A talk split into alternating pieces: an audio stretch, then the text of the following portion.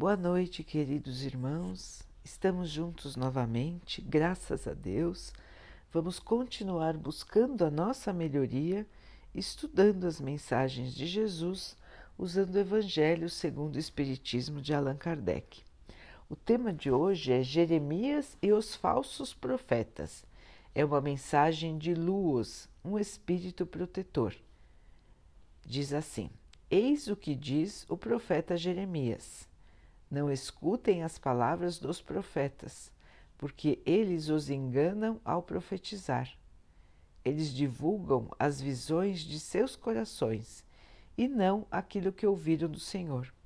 Esses profetas dizem para aqueles que falam mal do Criador: O Senhor disse que vocês terão paz. E falam para aqueles que andam corrompendo seus corações: Nada de mal acontecerá a vocês. Mas qual dos profetas esteve com Deus e ouviu as suas palavras? Qual deles entendeu o que Deus disse? Eu não enviei esses profetas, diz o Senhor, e eles vieram correndo. Não lhes falava nada e eles profetizavam por sua conta. Se eles tivessem estado ao meu lado, teriam ouvido as palavras que eu disse ao povo e o teriam ajudado a não trilhar o caminho do mal e a não praticar as más ações. Tenho ouvido o que dizem esses profetas que profetizam a mentira em meu nome, dizendo: Sonhei, sonhei. Até quando essa imaginação estará no coração dos que profetizam a mentira? E cujas profecias são apenas invenções dos seus corações. Se alguém do povo, um profeta ou um sacerdote perguntar qual é o fardo do Senhor, vocês podem responder: o fardo do Senhor são vocês mesmos, falsos profetas, e eu os lançarei para bem longe de mim, dirá o Senhor. Meus amigos, é a respeito dessa passagem do profeta Jeremias que eu quero falar. Deus, falando por intermédio do profeta Jeremias, disse: É a visão do coração deles que os faz falar. Estas palavras indicam claramente que, desde aquela época, os charlatões e os vaidosos exploravam e abusavam do dom da profecia abusavam da fé simples e quase cega do povo quando diziam, por dinheiro, coisas boas e agradáveis que iriam acontecer no futuro. Esse tipo de fraude era muito comum entre o povo judeu. Fica fácil compreender que o povo, em sua ignorância, era incapaz de fazer a diferença entre os bons e os maus. Assim, eles eram mais ou menos enganados por aqueles que diziam ser profetas e que não passavam de impostores ou de fanáticos. Não existe nada mais esclarecedor do que essas afirmações. Eu não enviei esses profetas, diz o Senhor, e eles vieram correndo.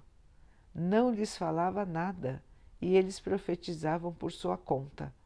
Mais adiante, Deus diz: Tenho ouvido o que dizem esses profetas que profetizam a mentira em meu nome, dizendo: Sonhei, sonhei. Ele indicava assim um dos meios empregados para explorar a confiança que o povo tinha neles. A multidão, sempre crente, não contestava se os sonhos dos profetas ou se suas visões eram verdadeiras porque achava tudo aquilo muito natural e sempre convidava os profetas para falar. Após essas, palavras do profeta Jeremias, escutem também os sábios conselhos do apóstolo João, quando diz: Não acreditem em todos os espíritos, tenham antes a certeza de que os espíritos são de Deus. Porque entre os desencarnados existem também os que têm prazer em enganar quando encontram ocasião. Fica bem claro que os enganados são os médiums que não tomam as necessárias precauções. Esse é um dos maiores obstáculos contra o qual muitos médiums esbarram, sobretudo quando são novatos no Espiritismo.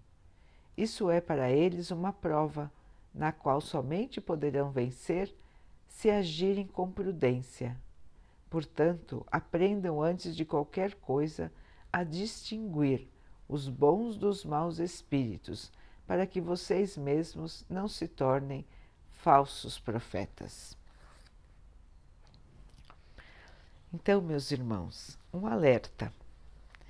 Um alerta principalmente para esses tempos em que vivemos de mudança.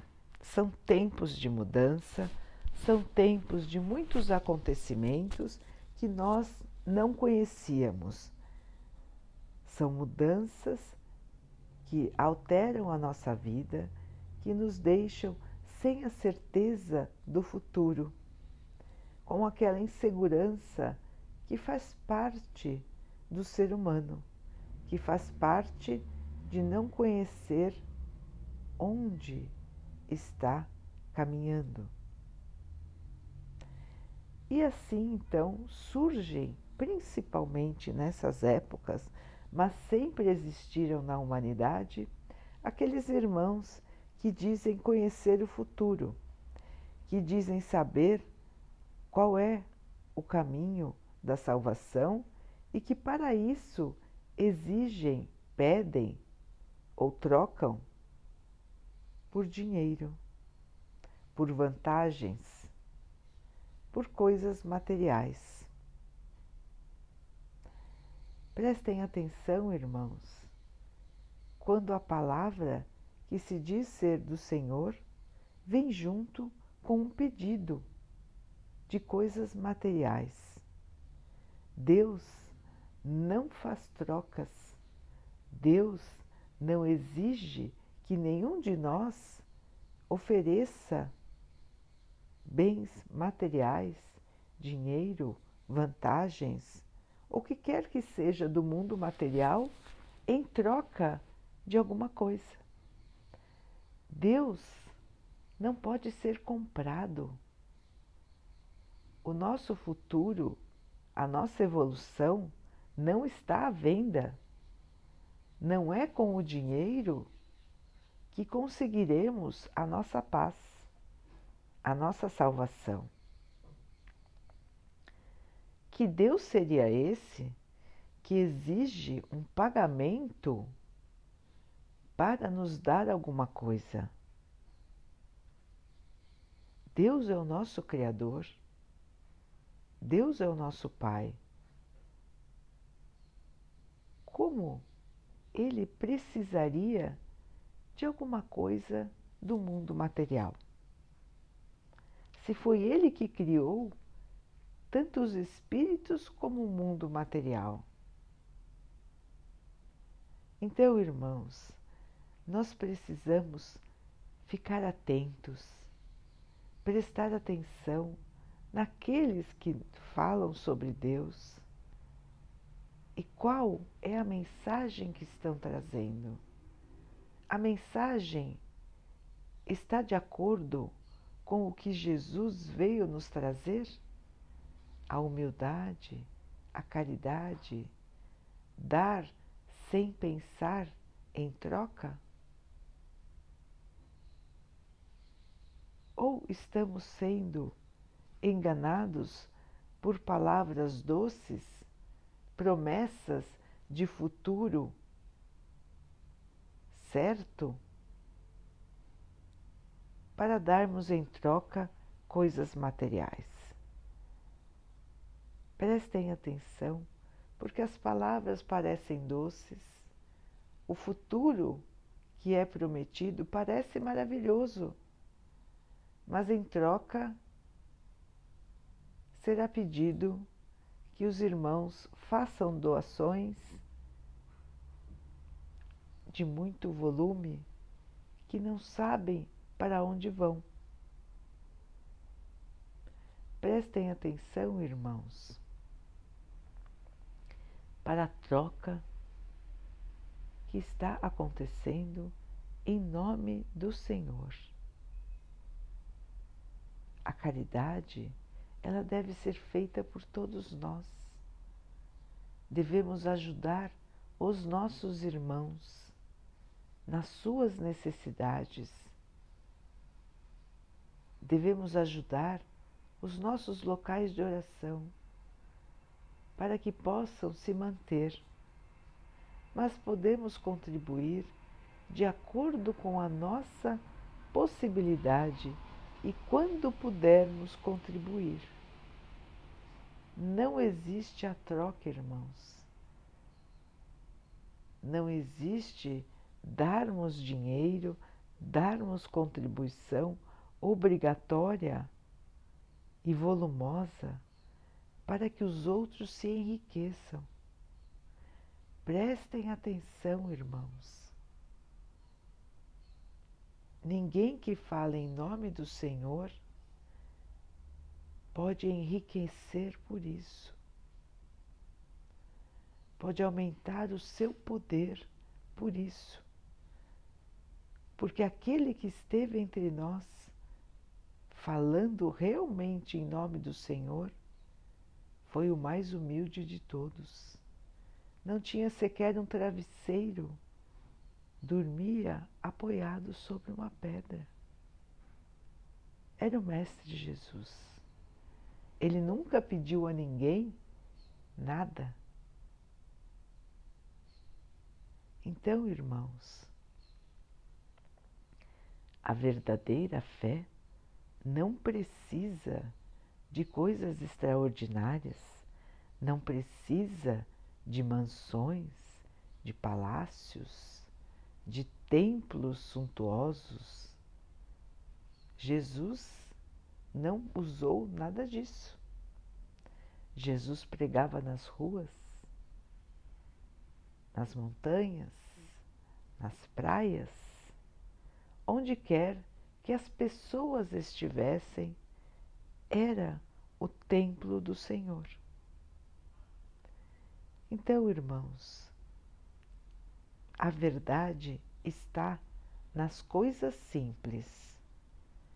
Toda vez que nós pensamos em usar o dinheiro para coisas suntuosas, de luxo, para agradar o Senhor, estamos indo no caminho errado. Não foi isso que Jesus nos ensinou. Ele nos ensinou a simplicidade e nos ensinou que a caridade é a maior virtude. Assim, irmãos, as nossas doações têm que ser enviadas para quem está precisando. Para aqueles irmãos que precisam de comida, que precisam de agasalho, que precisam de um lar. E não para alimentar luxo ostentação de quem fala em nome do Senhor. Vamos prestar atenção, irmãos.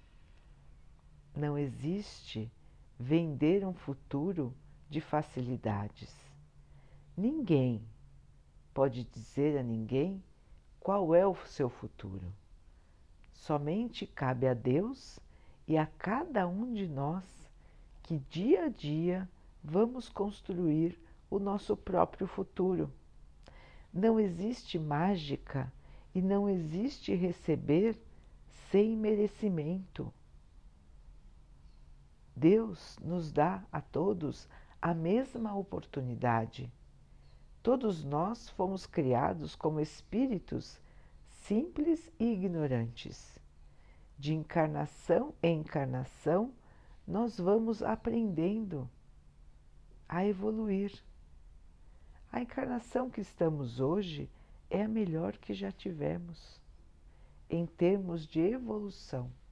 Nós vamos aprendendo a cada vida e voltamos para o plano espiritual, aprendemos mais um pouco e voltamos novamente para a Terra para continuar o nosso aprendizado e para fazer as provas e verificar se nós realmente aprendemos. Então, irmãos, não existe um jeitinho, não existe maneira fácil, não existe caminho alternativo para que possamos evoluir. A nossa evolução, ela vem do dia a dia, da nossa própria luta para nos melhorarmos. Deus não quer de nós nenhum tipo de sacrifício material para agradar a Ele. O que Ele quer de nós é o nosso sacrifício moral, que nós possamos nos melhorar, que nós possamos amar realmente os nossos irmãos como amamos a nós mesmos. Vamos arregaçar as mangas e trabalhar nas fileiras do Pai, ajudando uns aos outros e não recorrendo a caminhos fáceis em troca de bens materiais. O Senhor nos quer ver felizes, em paz e sabendo o que estamos fazendo, sabendo das nossas dificuldades, dos obstáculos que temos que enfrentar e nos mantendo firmes na fé, na esperança, na certeza de que estamos trilhando o caminho certo, mesmo ele sendo difícil, mesmo que muitos dias nós acabamos nos deixando desanimar, às vezes ficamos tristes, às vezes até nos sentimos desesperados. Mas, irmãos, sempre existirá o dia de amanhã. Deus não abandona ninguém. As coisas que estão acontecendo conosco, nós precisamos superar para a nossa evolução. E nós vamos conseguir superar. Nada é eterno a não ser nosso Pai e a nossa vida as tristezas, as dificuldades, as doenças. Tudo isso vai passar, irmãos, e nós vamos continuar. O espírito é imortal. Ele não deixa de viver. E ele vai conseguir a evolução e vai conseguir se sentir bem, se sentir feliz, estará curado, estará evoluído passando pelas dificuldades que estamos passando agora. Então não vamos perder a esperança, irmãos.